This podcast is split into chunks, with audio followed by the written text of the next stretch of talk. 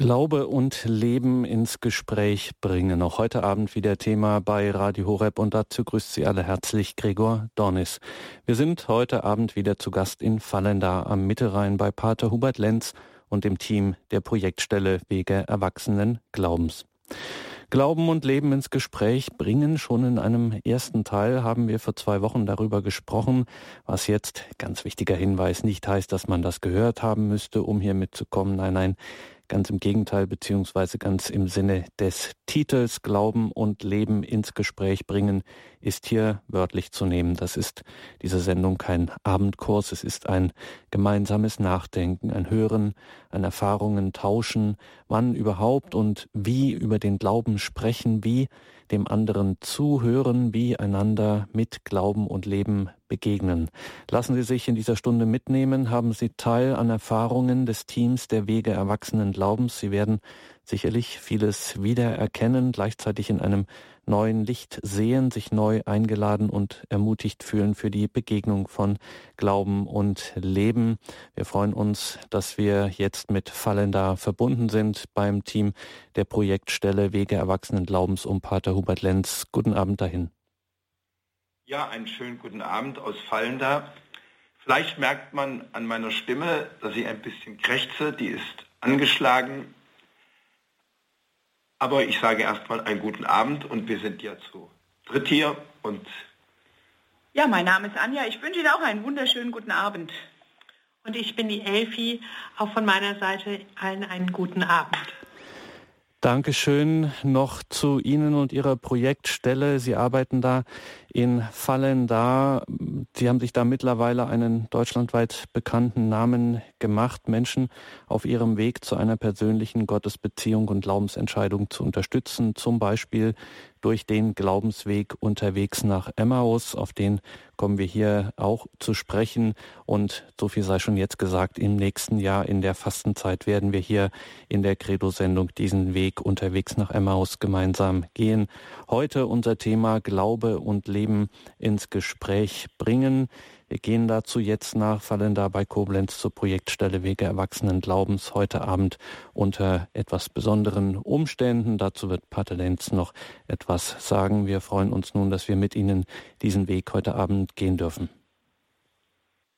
Es sind wirklich für uns etwas besondere Umstände. Das ist nicht nur mein Kratzen im Hals und meine etwas angeschlagene Stimme.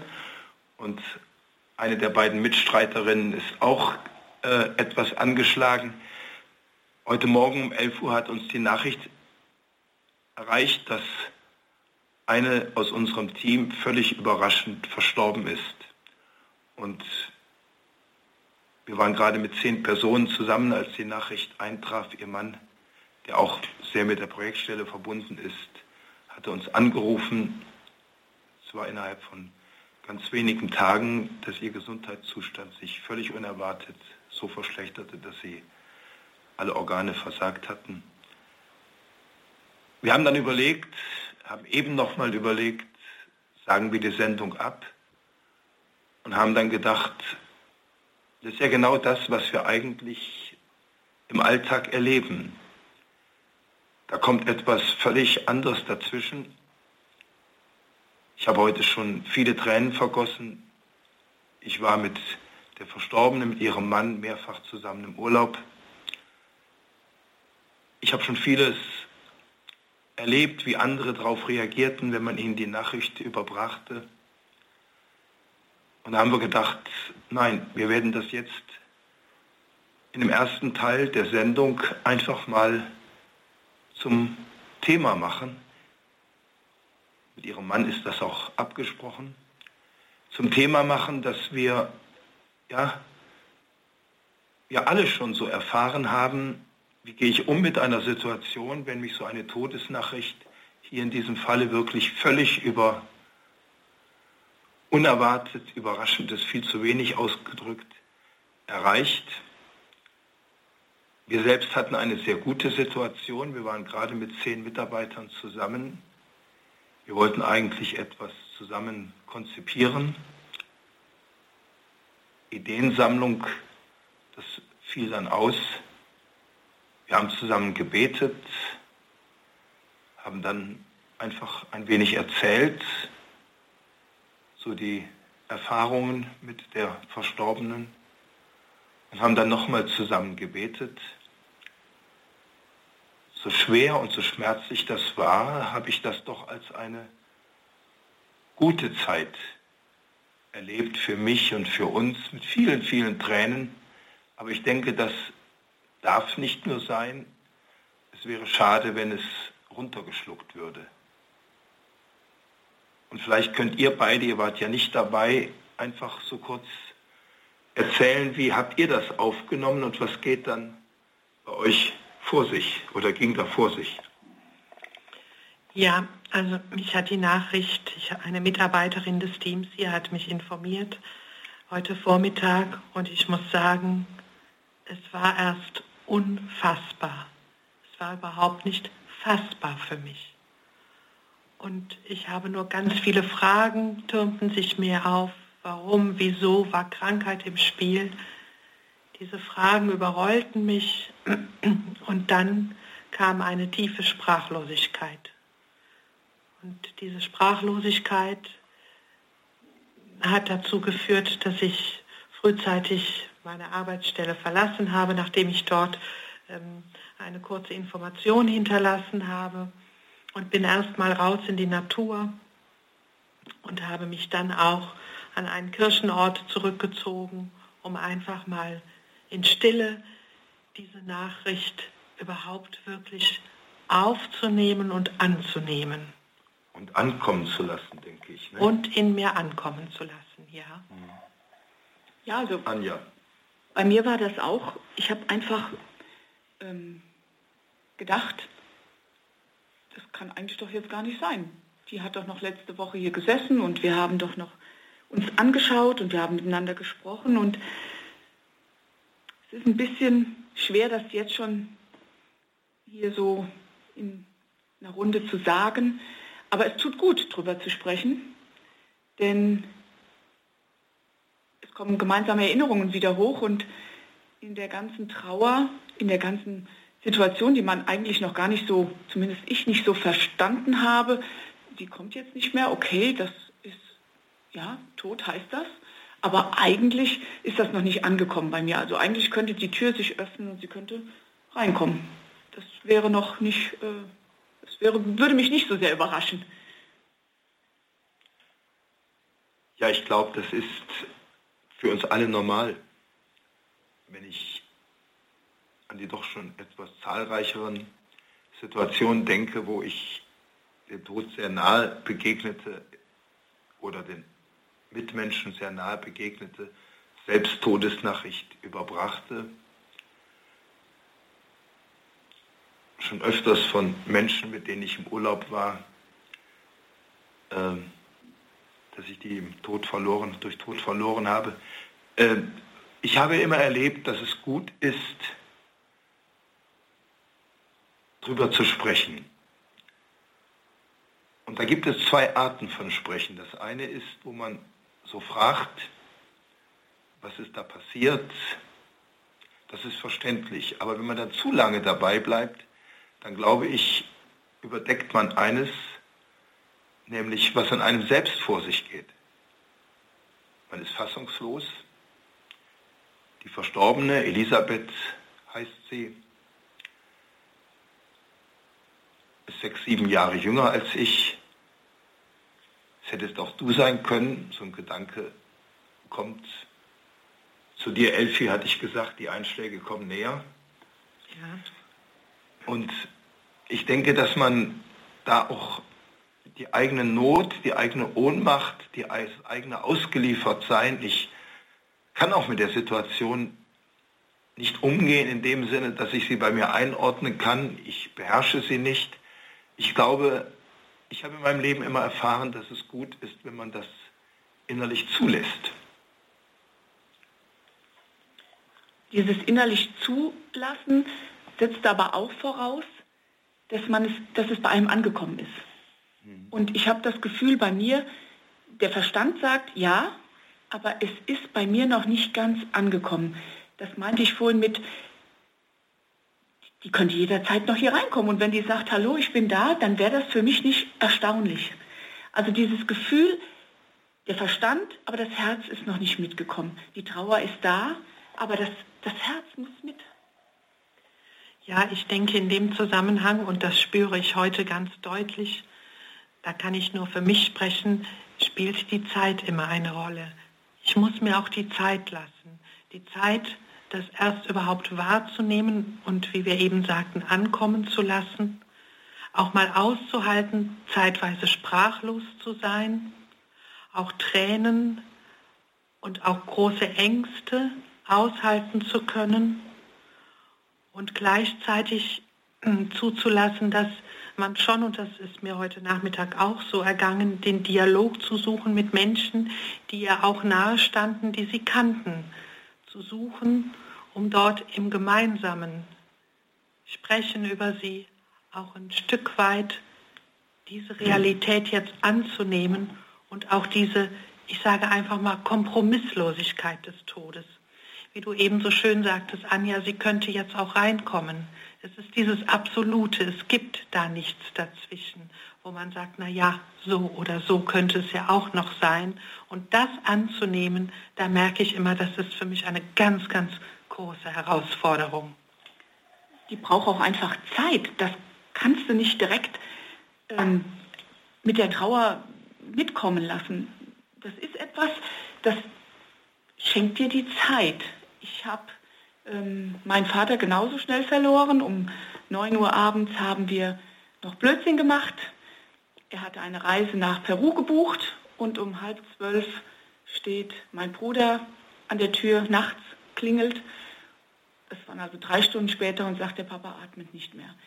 Da kommst du nicht hinterher so schnell. Das brauchte ich einen Tag, bis ich mir klar war, da ist wirklich jemand gegangen.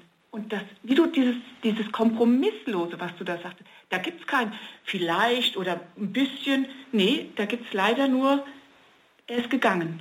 Aber was für mich ganz wichtig ist, ist diese, diese Hoffnung, er ist gegangen, aber das war nicht das Ende. Das war nicht alles vorbei, sondern da kommt was. Das ist unser Glaube. Wir hatten heute das Tagesevangelium. Ähm, ich habe meinen mein Haus auf Fels gebaut und ich glaube, dass die Elisabeth ihr Haus, so wie es für mich scheint, ich kann ja auch nur bis vor den Kopf gucken, aber ihr zumindest sehr intensiv versucht hat, ihr Haus auf Fels zu bauen. Und das kann, wenn der Herrgott das versprochen hat, was er uns überall immer gelehrt hat, dann kann das, dann, dann wird es ihr jetzt gut gehen. Und diese Hoffnung, die trägt mich im Augenblick. Dass jetzt das zu tragen kommt, woran ich glaube. Es ist, es hat einen Sinn. Ja, mein Bruder, der sie auch gut kannte, der hatte mir in einer SMS geschrieben, ich hatte ihm geschrieben, weil ich ihn nicht erreicht habe, ähm, da schrieb er mir in einer SMS zurück, äh, so sinngemäß, sie ist jetzt bei Gott und wird schon für euch beten und sorgen, dass die Sendung gut geht. Denn er wusste auch, dass wir heute Sendung haben und dass wir da einfach schon angespannt sind in der Situation. Und das ist für mich auch immer äh, sehr wichtig und hilfreich, dass ich so angesichts des Todes merke, dass andere Menschen einem im Glauben verbunden sind oder aber die Sehnsucht haben, im Glauben verbunden zu sein. Also ich habe das auch so äh, gemerkt schon manches Mal, wenn man so eine Nachricht jemanden bringt, äh, dass die andere Person versucht, sich irgendwo an einem festzumachen. Du glaubst, du betest. Als ihr Mann heute Morgen anrief und erst hatte eine andere Mitarbeiterin ihm am Telefon und dann ich den Hörer übernahm, dann hat er am Ende gesagt, er wusste, dass wir in größerer Runde zusammen sind. Seine Frau hätte eigentlich auch dabei sein sollen, wollen. Äh, dann sagte er, betet für sie und betet für mich.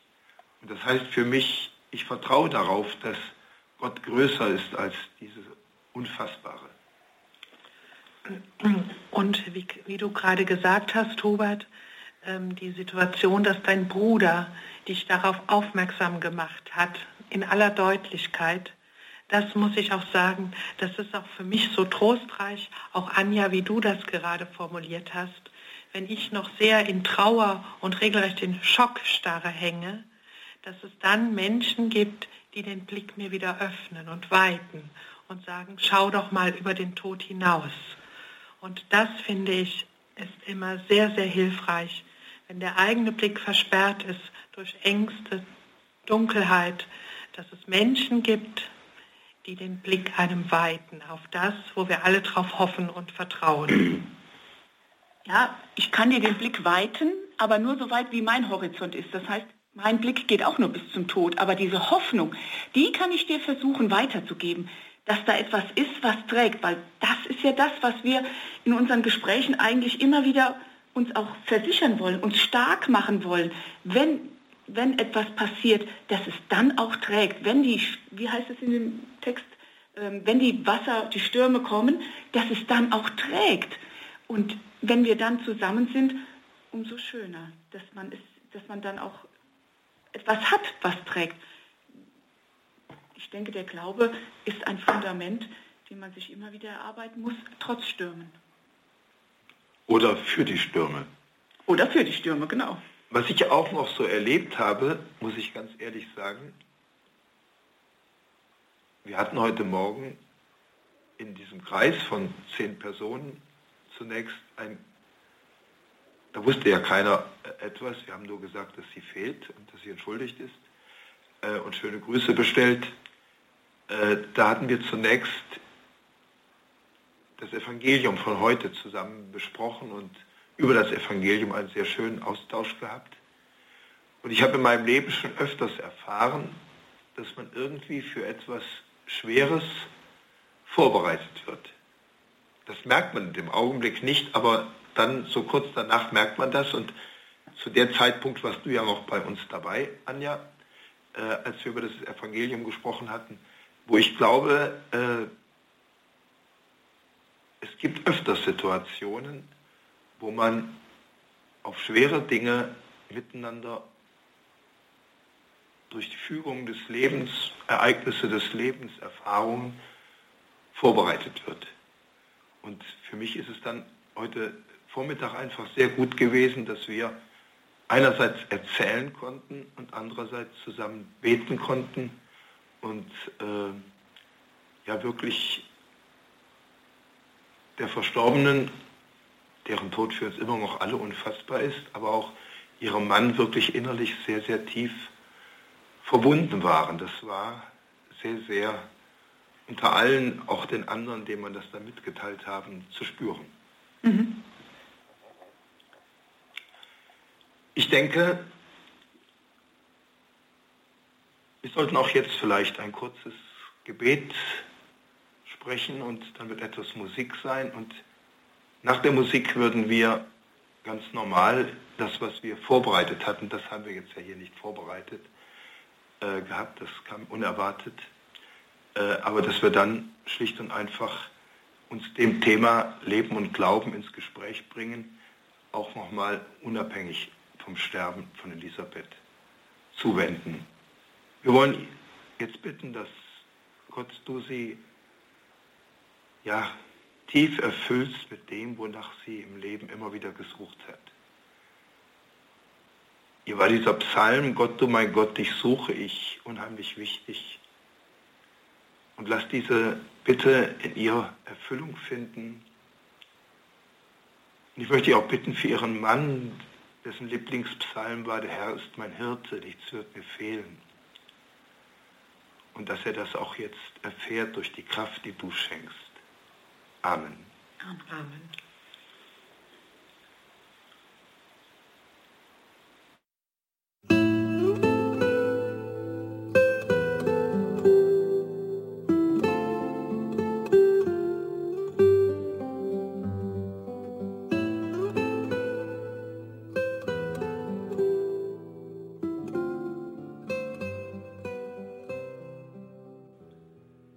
Yeah. Wenn wir auf die letzte Sendung gucken, vor zwei Wochen, da war ja sehr stark davon die Rede, dass es ja, dass wir ermutigt haben, dass es viele Anlässe gibt, wo man irgendwie anknüpfen kann und tiefer, persönlicher über Glaube und Leben ins Gespräch kommt. Wir selbst haben heute so erlebt, dass es so einen Anlass gab für uns, was ich eben erzählt habe und wo wir miteinander darüber gesprochen haben. Aber das ist ja nur ein Teil. Es gibt ja auch die Situation, dass jemand entweder sehr gut auf etwas eingeht oder sehr schwierig auf etwas eingeht. Und wir wollten das zunächst mit einem kleinen Anspiel einfach mal vorstellen. Ja, und zwar einem gelungenen Anspiel, so Anknüpfung an die letzte Sendung.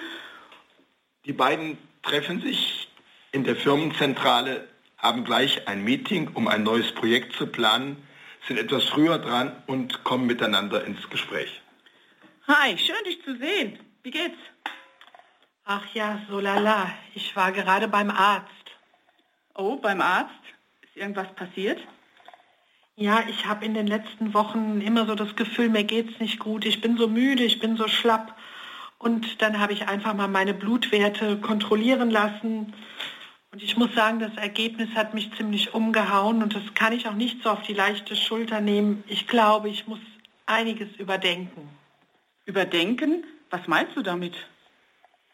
Ja, ich habe mich in der Vergangenheit mit allem Möglichen beschäftigt. Nur nicht mit den Dingen, die ich wirklich brauche und die für mich wirklich wichtig sind. Und was ist dir wirklich wichtig jetzt? Ja, das ist eine gute Frage. Bisher waren es halt oft die alltäglichen Dinge. Und jetzt? Ich kann es noch nicht genau benennen. Aber ich habe das Gefühl, dass da etwas ist, etwas Grundlegendes, was ich ändern muss, was mir einfach fehlt.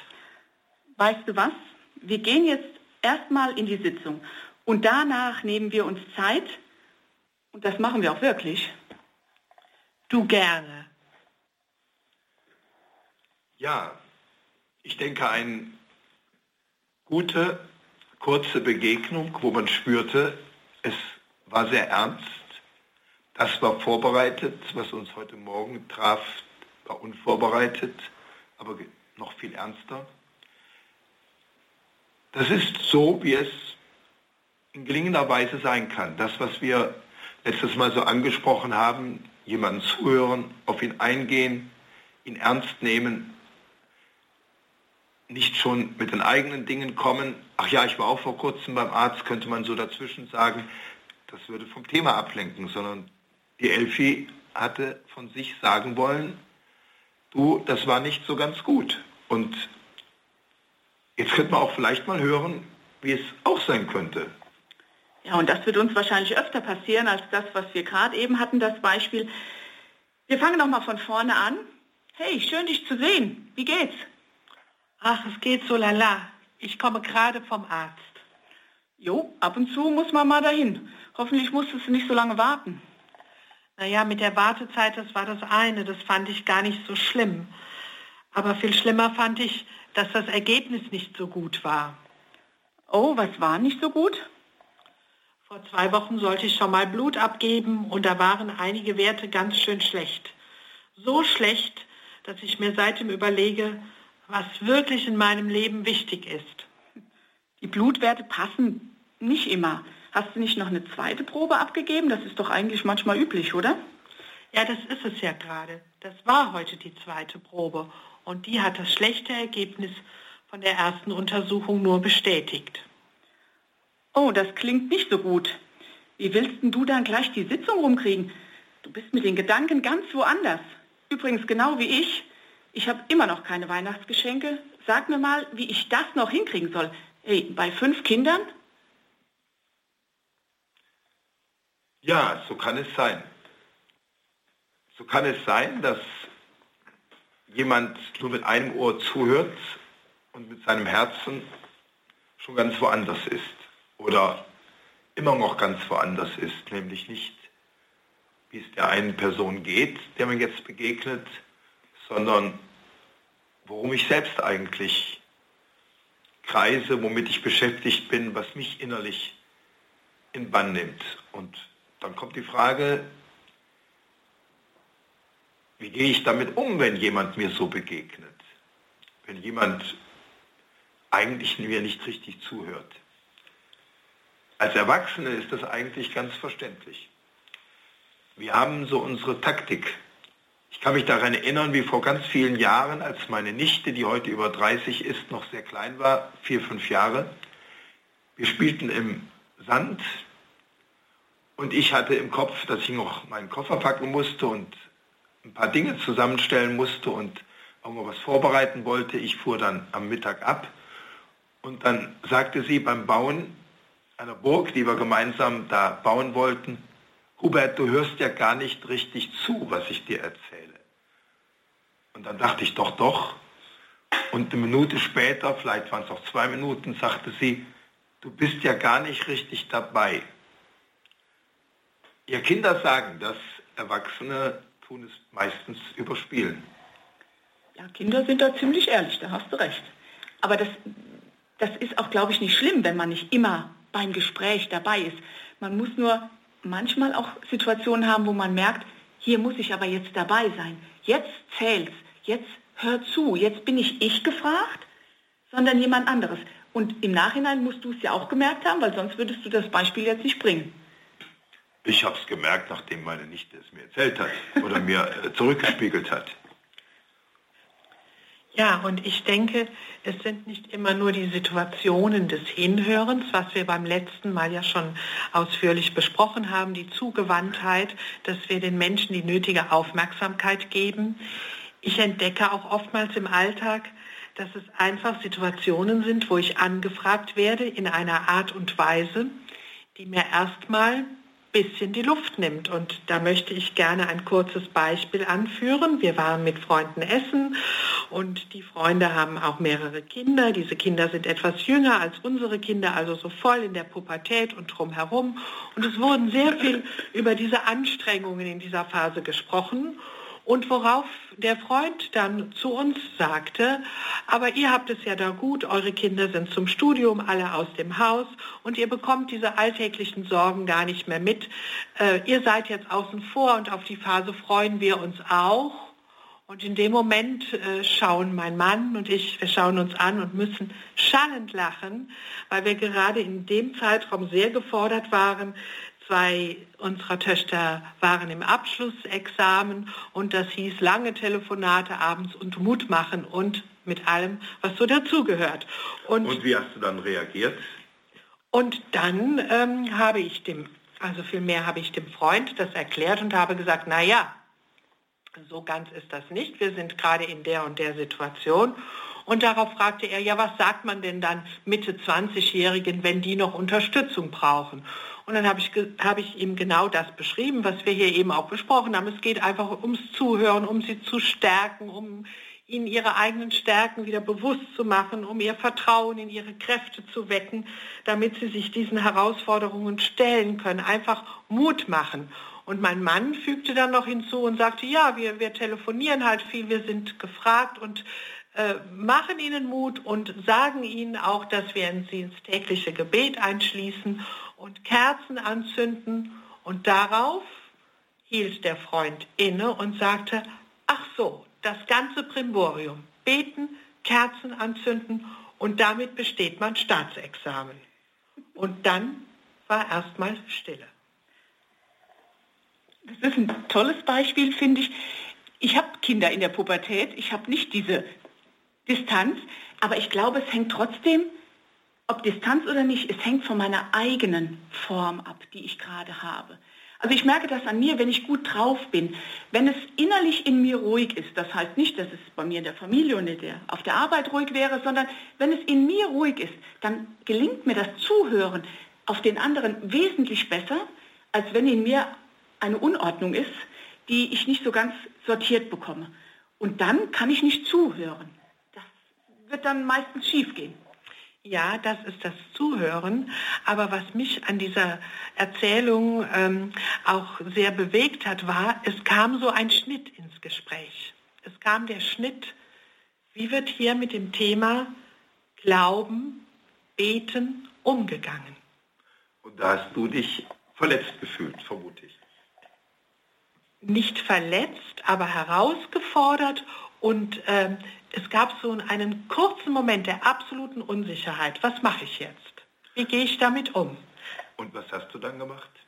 Ich muss sagen, in dem Moment war ich heilfroh, denn mein Mann hat das Wort ergriffen und hat mich somit ein bisschen aus diesem Sturm rausgenommen und hat ganz klar gesagt, ja, das hilft nicht, Prüfungen zu bestehen, aber unseren Kindern hilft das, in die Prüfungssituation reinzugehen, auch mit dem Vertrauen, sie gehen nicht alleine, sie sind beschützt und es gibt jemand, der ihren Lebensweg im Auge hat und auch an diesem Tag die Hände über sie hält. Das heißt nämlich noch nicht, dass sie das Staatsexamen bestehen, aber das heißt, die Chance, dass sie es bestehen, die steigt. Ja, und ich glaube, äh, diesen Satz, den du eben sagtest, sie sind nicht allein. Ich denke, ähm, das geht ja auch bei der Situation, die wir ganz am Anfang der Sendung hatten, mit dem Sterben. Ich denke schon, dass der Mann der Verstorbenen gespürt hat und auch darum gebeten hat, macht, gebt mir die Erfahrung, ich bin nicht allein. Ich stehe damit nicht allein. Ich erlebe manchmal, dass Menschen sagen, äh, ja, was soll ich denn da zur Antwort geben? dann denkt man sich, äh, man müsste jetzt irgendwie eine inhaltliche Antwort geben. Und ich glaube, darum geht es überhaupt nicht. In dieser Situation geht es zunächst mal um die Antwort. Ich habe zu ihm gesagt, Wolfgang, wenn ich jetzt bei dir wäre, würde ich dich in den Arm nehmen. Und dann hat er gesagt, danke. Das heißt, ich möchte dem anderen ausdrücken, ich verstehe seine Not, ich habe da auch keine Worte. Äh, ich habe Fragen, bin ein Stück kopflos, aber ich teile das mit ihm. Ich verstecke das nicht vor ihm und sage nicht, das musst du alleine tragen, sondern er hat es natürlich viel, viel mehr zu tragen, aber das trage ich so ein bisschen mit dir. Und ich halte diese Erfahrung für sehr, sehr wichtig. Ähm, bei meinen Töchtern mag das jetzt noch eine harmlose Form sein in einer Prüfung, obwohl das für sie in der Situation natürlich auch wichtig ist. Nur ich selbst kann mich sehr gut erinnern an Situationen und da ist für mich immer so ganz markant die Situation, wenn man auf dem OP-Tisch liegt oder ins OP geschoben wird. Da kann keiner mehr mitgehen. Da hält einem keiner mehr die Hand. Aber wie hilfreich ist das, da zu wissen, es ist noch jemand da, der schützend die Hände über mich hält, der auch diesen Weg mitgeht.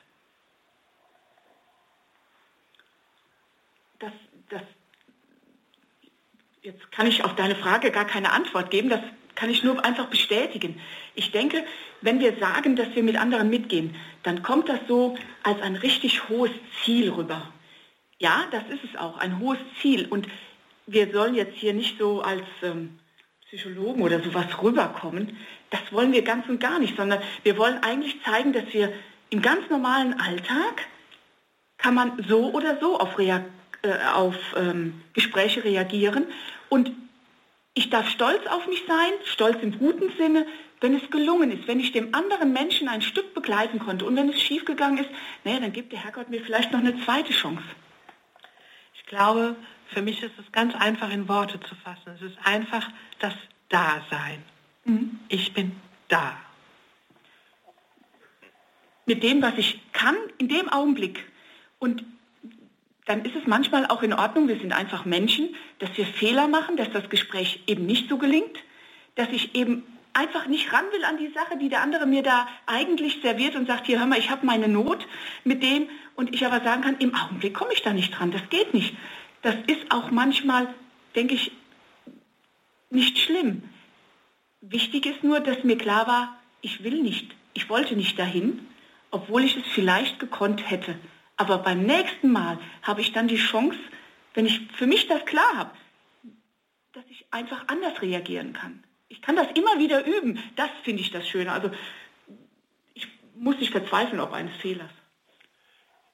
Ich glaube, äh, da wird ja etwas anderes noch sichtbar. Das eine ist Man kann da Fehler machen. Das andere, aber was dem vorausliegt, ich möchte eigentlich dem anderen zunächst einmal nicht eine kluge Antwort geben. Man sagt ja manchmal, Ratschläge sind auch Schläge. Äh, sondern ich möchte den, mit dem anderen wirklich Verbundenheit teilen. Und zu dieser Verbundenheit teilen gehört, dass man miteinander spürt, wir sitzen im selben Boot. Und dazu ist es ganz wichtig, dass ich das, was mich im Augenblick beschäftigt, aus der Hand lege.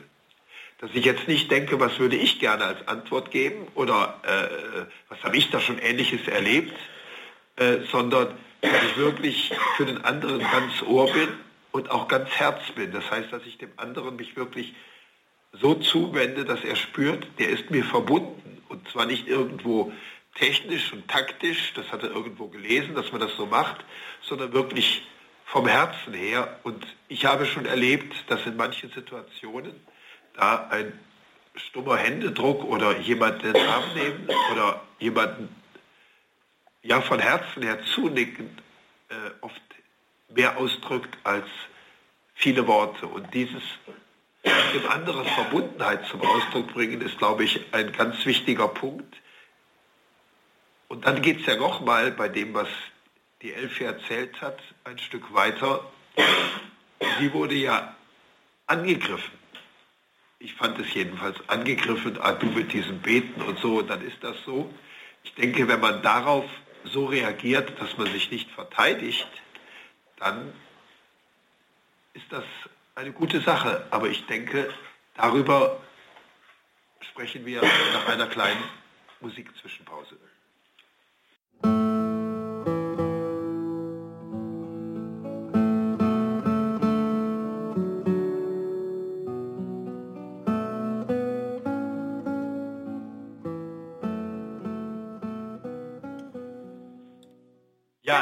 Einen schönen guten Abend.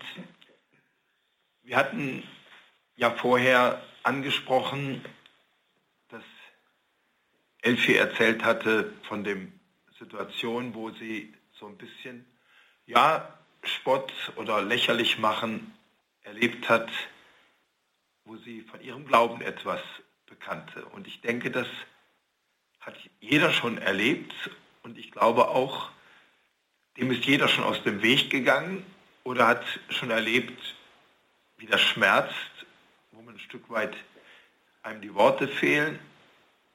Wie macht man das? Das, was einem wichtig ist, wird von den anderen praktisch in den Dreck gezogen. Ja. Und wie schaffe ich es dann, dass, dass mir das nicht gar so weh tut? Ich glaube, auch das ist ein Entwicklungsprozess. Wenn ich so mal auf mich schaue, dann weiß ich, dass ich als junger Mensch oft, ähm, wenn ich in solch eine Situation kam, oft mit den anderen mitgelächelt und belächelt habe, obwohl ich mich innerlich ganz elend gefühlt habe, so ein Stück weit wie ein Verräter mir vorkam. Dann gab es die Phase, wo ich merkte, wenn das Thema, wenn es eng wurde, wenn es sehr kritisch angefragt wurde, dann habe ich mich zurückgezogen, mich ganz aus dem Gespräch genommen, mich sozusagen in Deckung, in Sicherheit gebracht, dass ich diesbezüglich mir da keine Verletzungen einfangen konnte. Und erst in den letzten Jahren übe ich, ich sage bewusst übe ich, auch so Situationen auszuhalten, auch wenn mir der Atem stockt, wie es in der Situation, die ich eben beschrieben habe, der Fall war, einfach mal tief durchzuatmen und ein Stück weit wenigstens meine innere Position und meine innere Ruhe zu behalten, ohne direkt bekehrend auf andere einzureden, sondern es einfach mal stehen zu lassen, aber es aushalten zu können und mich nicht wegzuducken. Dann bist du schon weiter wie ich, weil dieses Stehen lassen fällt mir sehr schwer. Wegducken kenne ich gut, zu sagen, ja, dann halte ich die Klappe, aber wenn ich gut drauf bin, dann lasse ich mich in Diskussionen ein, auf Diskussionen ein. Und da ist das, was ich mittlerweile auch an Erfahrungen habe, an Wissen habe, was so peu à peu einfach im Laufe des Lebens reintrudelt, das benutze ich jetzt. Und das gibt mir die Chance, dass ich naja, ich hoffe es zumindest, ein bisschen besser argumentieren kann. Aber der, der meiste Satz, der mir geholfen hat, ist von einer Frau, die da viel mehr Erfahrung hat wie ich, die hat mal gesagt, was sagt der andere über sich aus, wenn er dir sowas an den Kopf schmeißt? Und wenn ich es schaffe, diesen Satz in so einer harten Diskussion mir in Erinnerung zu rufen, dann ist es meistens so, dass ich aus mir selber raustreten kann und mich nicht mehr so betroffen fühle und sage, stopp, meine Position ist ja gar nicht angegriffen. Was sagt der denn zu mir? Das ist, aber das ist eine Übungssache, es klappt leider nicht immer. Und das ist die eine Seite, aber es gibt für mich auch immer noch die andere Seite und die habe ich ganz deutlich immer noch im Ohr an einer Situation, wo ein Nachbarsjunge tödlich verunglückte mit 18 Jahren. Wir waren oder sind befreundet, die Kinder waren befreundet und in einem der ersten Gespräche sagt der Vater zu mir, Elfi, eins kannst du mir glauben, einen Kirschraum werde ich nie wieder betreten und das Vater unser, Herr, dein Wille geschehe, wird nie wieder über meine Lippen kommen. Und ich muss ganz ehrlich sagen, ich kann das verstehen. Ja, ich kann das auch gut verstehen. Und da passt dieser Satz, den ich vorhin sagte, was sagt der andere über sich damit aus? Der ermöglicht es mir, von meinem Position wegzugehen, auf den anderen zu gucken und sagen, welche Not steckt hinter diesem Satz? Da ist etwas zutiefst erschüttert und das kann ich, egal was ich sage, nicht ähm, untermauern, dass das nicht mehr erschüttert ist. Aber ich habe die Chance, indem ich mitgehe, dass da nur was begleitend ist. Ja, und da glaube ich auch, dass es ganz wichtig ist, dieses Mitgehen, dieses Verständnis haben und auch solch eine Aussage einfach stehen zu lassen. Einfach den Menschen dann so zu nehmen, wie er in dem Moment ist und keine Diskussion zu beginnen, keine Bekehrungen zu beginnen, sondern einfach, ja, wie Robert es eben sagt, es ist eine Situation, wo ein Mensch in den Arm genommen werden will, wo er einfach unser Dasein braucht und keine Hinweise, was doch jetzt vielleicht gut wäre und was doch eventuell doch gut sein könnte oder helfen könnte. Genau, das ist es eigentlich, was Jesus uns auch wieder, ich komme jetzt auf Jesus, aber dafür sitzen wir ja hier auch, ähm, ähm, in der Bibel macht Jesus das auch. Er wischt die Sorgen und die Nöte der Menschen nicht beiseite. Aber er gibt uns die Möglichkeit, von uns selber abzusehen und zu sagen, stopp, jetzt ist deine Befindlichkeit gar nicht gefragt.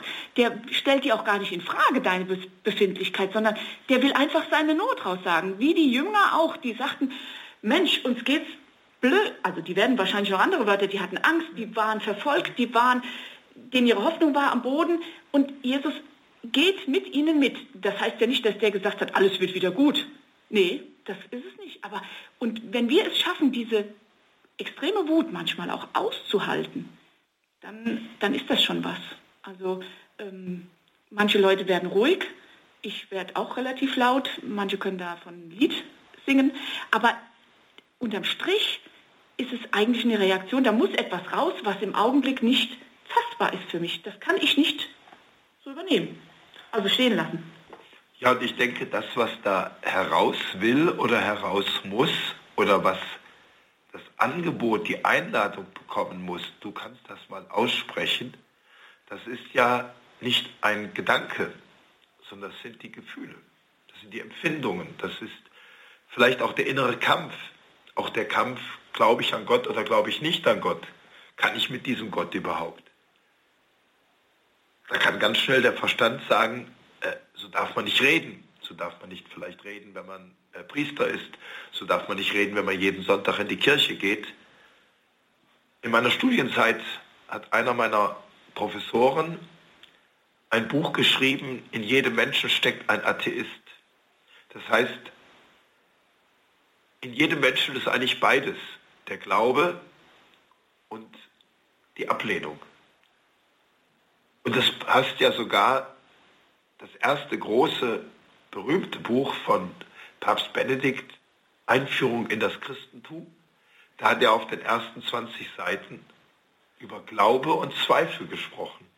Und keiner hat, so hat er deutlich damals gesagt, keiner hat einfach nur den Glauben in sich, sondern der Zweifel begleitet jede Seele. Und ich habe die Erfahrung gemacht, wenn ich das zum Ausdruck bringe, dass es das andere auch in mir gibt, dass ich das kenne dass ich den anderen nicht damit verurteile und auch nicht mit meinem Glauben erschlagen will, dass man dann gut zu einem Gespräch kommt, jetzt oder eben beim nächsten Mal.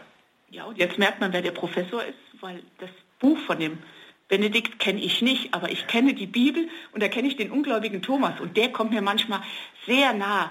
Und ich finde, früher hat mal ein Pfarrer gesagt, wisst ihr, wie der Jesus zurückkam und sagte, Thomas, komm mal her. Und er hat dann mit dem Finger gewunken, wie ich das von der Hänsel und Gretel, von der Hexe kenne. Kommt mal her, ihr Kinder. Und dann ist der Thomas gekommen und er hat das so bildhaft gezeigt, so klein. Und er hat dabei den Daumen und den Zeigefinger genommen, hat die so ganz, fahr, ganz nah aneinander gehalten. Er hat gesagt, so klein mit Hut war der. Das war meine erste Glaubenserfahrung, die mir als Kind total deutlich gemacht hat, Jesus sagt uns schon deutlich, was er von uns will, aber wir können trotzdem gerade gucken. Der Thomas hat sich wahrscheinlich geniert, ist, hat sich nicht gut gefühlt, aber das hat ihn nicht davon abgehalten, den Weg weiterzugehen mit Jesus. Der hat ihm deutlich gesagt, hör mal, so klein wie Hut kannst du dich fühlen, aber du kannst dich genauso gut groß fühlen. Aber, jetzt weiß ich mal, was ich sagen wollte. Ja, aber vielleicht kann ich da direkt ja, äh, anpass, an, äh, andocken oder darauf eingehen. Ich denke, dass wenn beides in uns ist, Glaube und Zweifel, Glaube und Atheismus, Suchen und Fragen, wenn beides in uns ist, dann darf auch beides Raum haben. Ich glaube, ich muss nicht in Gesprächen tun, als sei ich mit allem fertig. Ich muss nicht so tun, als hätte ich diese Probleme nicht. Von Jesus heißt es, er ist in uns in allem gleich geworden. Er hat geweint, geweint etwa beim Tod des Lazarus, geweint im Donnerstagabend im Ölgarten. Er hat gekämpft und das macht ihn eigentlich menschlich, sympathisch. Und wenn Gott sich so auf den Menschen, auf uns Menschen einlässt, dann darf ich auch, ja, ihm auch in diesem Punkt ein bisschen folgen und sagen, ich möchte mich auch so auf den anderen einlassen. Ja, und ich finde an dieser Stelle, wie du eben sagtest, ähm, ich bin nicht allwissend, ähm, ich bin noch nicht fertig. Ich selbst erlebe es im Alltag oft so, wenn ich in Gruppierungen bin und dort Menschen mit mir auf der Suche sind, mit mir unterwegs sind. Da fühle ich mich gut aufgehoben, da fühle ich mich in guter Gesellschaft. Wenn ich aber irgendwo bin, wo ich so die Botschaft erhalte, na ja, du bist noch nicht so weit, du wirst da auch noch hinkommen, dann, dann habe ich das Gefühl, dort nicht richtig zu sein. Und dann kann ich auch wenig Vertrauen aufbauen, kann ich wenig von mir einbringen. Dann merke ich, dass auch so ein Stück weit, ja, vielleicht mein Herz und alles sich verschließt. Aber umgekehrt, wenn ich spüre, ich sitze mit anderen im Boot und wir rudern gemeinsam und wir haben eine gute Zeit und es gibt auch wilde Stürme, aber wir sind zusammen in dem Boot und wir sind gemeinsam auf der Suche, da weiß ich, ist mir viel möglich und dann kann ich auch manche Grenze überschreiten. Das Boot finde ich ein gutes Beispiel für das, was wir machen. Du sagtest, wir sitzen in einem Boot und rudern. Ja, aber manchmal muss ich auch wissen, in welche Richtung ich rudere. Ideal, wenn wir alle in die gleiche Richtung rudern, aber im Boot habe ich zumindest die Möglichkeit, dass ich mich absprechen kann und sagen, hör mal, du hast die Ruder aber in die verkehrte Richtung. Wenn, wir kommen hier nicht voran, wenn du immer in die verkehrte Richtung. Also manchmal muss ich auch etwas ansprechen, was nicht gut ist, damit ich weiterkomme. Ja, und ich finde, wir dürfen auch mal alle in unterschiedliche Richtungen rudern und nicht von der Stelle kommen, denn das setzt ja was in Gang im Boot. Dann irgendwann wird es ja zu Gesprächen kommen. Irgendwann müssen wir miteinander in den Dialog kommen, damit wir in irgendeiner Weise wieder sozusagen in Fahrt kommen. Und das finde ich gerade in Gruppen immer sehr erfrischend und das sind für mich oft die Momente, wo ganz Entscheidendes geschieht. Genau, wenn nämlich die Sprache nicht angemessen ist und ich dir einfach an den Kopf schmeiße, Ruder andersrum, dann wirst du das wahrscheinlich nicht so postwendend tun, als wenn ich sage, könntest du bitte dein Ruder in die andere Richtung bewegen, weil wir sonst nicht vorankommen. da merkt man wieder, was ein Gespräch bewirken kann. Das war jetzt ein bisschen überspitzt gesagt, aber ich kann etwas bewirken. Wir sitzen alle in einem Boot. Und manchmal muss auch es krachen und ächzen und man weiß nicht so recht, in welche Richtung gehen wir jetzt eigentlich oder drehen wir uns eigentlich jetzt mehr oder weniger im Kreis. Aber ich, wir bewegen uns, mein Gott. Und wenn der Herrgott den Seegang dazu gibt, dann schaukelt es halt manchmal. Und manchmal ist die Verständigung auch nicht einfach. Aber wenn wir es nicht probieren, dann ja, und um uns zu unserem Ausgangspunkt Glaubenskommunikation zurückzukommen, das ist Bewegung. Glaubenskommunikation findet nicht ohne Bewegung statt und da dürfen Gegenbewegungen sein und ich finde, wie wir heute Abend gezeigt haben, es kommen auch starke Wellen und richtig Sturm auf uns zu. Aber gerade das ist es ja, was uns ausmacht, wenn wir gemeinsam in einem Boot sitzen. Und wenn ich jetzt, ich bin jetzt nicht so bibelfest wie der Pater Lenz, der hier neben mir sitzt und jetzt grinst, aber ähm, ich habe auch gelernt, jetzt ist mir der Faden wieder so halb verloren gegangen, ich hoffe, ich finde ihn noch. Ähm, er ist weg. Sorry. Vielleicht kommt er gleich noch. Ich denke, das ist vom Ganzen her für vieles Fragen ganz, ganz wichtig, dass ich nämlich auf dem Weg bin. WEG, Weg erwachsenen Glaubens, wir sind auf dem Weg. Und das heißt, ich bin nicht am Ziel, ich habe ein Ziel, aber ich bin nicht am Ziel. Und ich brauche noch selbst Luft und Zeit. Und nach meiner Erfahrung, wenn jemand so tut, als sei er fix und fertig, gibt es kein Gespräch. Wenn jemand sich gebärdet, dass er etwas einbringt, äh, sozusagen, so müsst ihr das aber glauben, so ist das, dann kommt man nicht weiter. Dann ist es so, dass der andere das Gespräch abbiegt. Aber in Wirklichkeit äh, ist es ja nicht so. Keiner von uns kann sagen, das kenne ich nicht, diese Not. Das kenne ich nicht, diese Sehnsucht. Das kenne ich nicht, diese Probleme, sondern jeder spürt das eigentlich.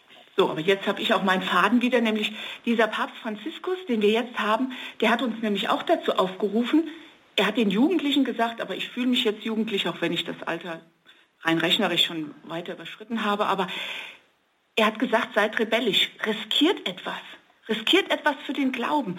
Und das ist, wenn wir im Boot sitzen und es stürmisch ist, dann müssen wir was riskieren, weil sonst nehmen wir die nächste Klippe. Und ähm, wenn die Kommunikation auch manchmal nicht klappt, aber irgendeiner brüllt dann schon mal und sagt, jetzt die Richtung. Und wenn das die meisten hören, naja, dann setzt sich das durch. Aber wir müssen was riskieren. Und das gefällt mir an Franziskus gut, dass er uns den Mut gibt, riskiert was und guckt, was draus wird. Aber mit Herrgotts Hilfe wird da was draus. Ja, riskiert euch etwas anzusprechen. Diese Sendung vom letzten, vor zwei Wochen und von heute wollte eigentlich etwas Geschmack machen auf das Thema über Glaube und Leben ins Gespräch kommen. Und wenn Sie auf den Geschmack gekommen sind, wenn Sie Interesse daran haben, wir werden in den Wochen der Fastenzeit von dem Donnerstag nach Aschermittwoch an bis nach Ostern einfach die Möglichkeit haben, dieses Thema zu vertiefen. Und zwar genau mit den jeweiligen Sonntagsevangelien, die uns geradezu einladen, zu schauen, wie Jesus ins Gespräch kommt oder die uns schauen lassen, welche Haltung wichtig ist, um miteinander ins Gespräch zu kommen. Und wenn Sie, liebe Zuhörerinnen, liebe Zuhörer, Interesse daran haben, wir haben eine Homepage www.weg, also Weg, minus Fallender, Fallender mit V geschrieben, 2L, E-N-D-A-R und dann so .de und dann den Schrägstrich und Emmaus, denn in der Fastenzeit, das steht unter dem Überschrift unterwegs nach Emmaus, und wenn Sie da aufschlagen, dann sehen Sie die Möglichkeit, wie man sich da vielleicht auch als eine Gruppe zusammentun kann und über unsere Sendung, über die Evangelien, die da sind, über das, was da geschrieben steht, das sind, gibt es ein Heft mit Gebetsanregungen, mit Vertiefung, über eine gute Möglichkeit, darüber miteinander ins Gespräch zu kommen. Vielleicht haben Sie Lust, sei es, dass Sie in einer Gruppe sind, jemanden anzusprechen, im kleinen Kreis oder auch das einfach in der Pfarrei anzuregen. Da gibt es etwas und wäre das nicht interessant? Und vielleicht hören wir uns dann wieder am Donnerstag nach Aschermittwoch. Vielleicht gibt es noch mal eine Sendung davor, eine Woche vorher. Äh, aber Donnerstag nach Aschermittwoch auf jeden Fall für sieben Donnerstage hintereinander über den Glauben ins Gespräch kommen. Ja, wir hoffen, dass Sie daran Interesse haben, dass Sie ein wenig neugierig geweckt haben, denn wir haben die Erfahrung gemacht, das hilft im eigenen Glauben, mit anderen über das eigene Suchen und Glauben ins Gespräch zu kommen. Und wir möchten jetzt am Ende einfach auch noch einmal miteinander beten und auch um Gottes Segen bitten. Wir haben vorhin schon für die verstorbene Elisabeth gebetet, wollen jetzt unser Gebet zu Gott bringen. Ich formuliere einfach ein Gebet frei. Herr, ich bitte dich für die Zuhörer, für die, die in die nächsten Gespräche gehen, in die nächsten Begegnungen, dass uns ein paar davon gut gelingen und sie die Menschen untereinander näher bringen und vielleicht auch näher zu Gott bringen. Dass wir hören auf das, was die Menschen uns zu sagen haben und damit auch auf das, was Gott uns zu sagen hat. Guter Gott, segne uns am Ende dieses Tages der Himmel über uns, die Ruhe in uns und die Erde unter uns mögen von deinem Segen erfüllt sein und uns zum Segen werden. Und in diesem Sinne segne uns, all die auch, denen wir verbunden sind, die, an die wir vielleicht im Laufe der Sendung gedacht haben, der allmächtige und barmherzige Gott, der Vater und der Sohn und der Heilige Geist. Amen.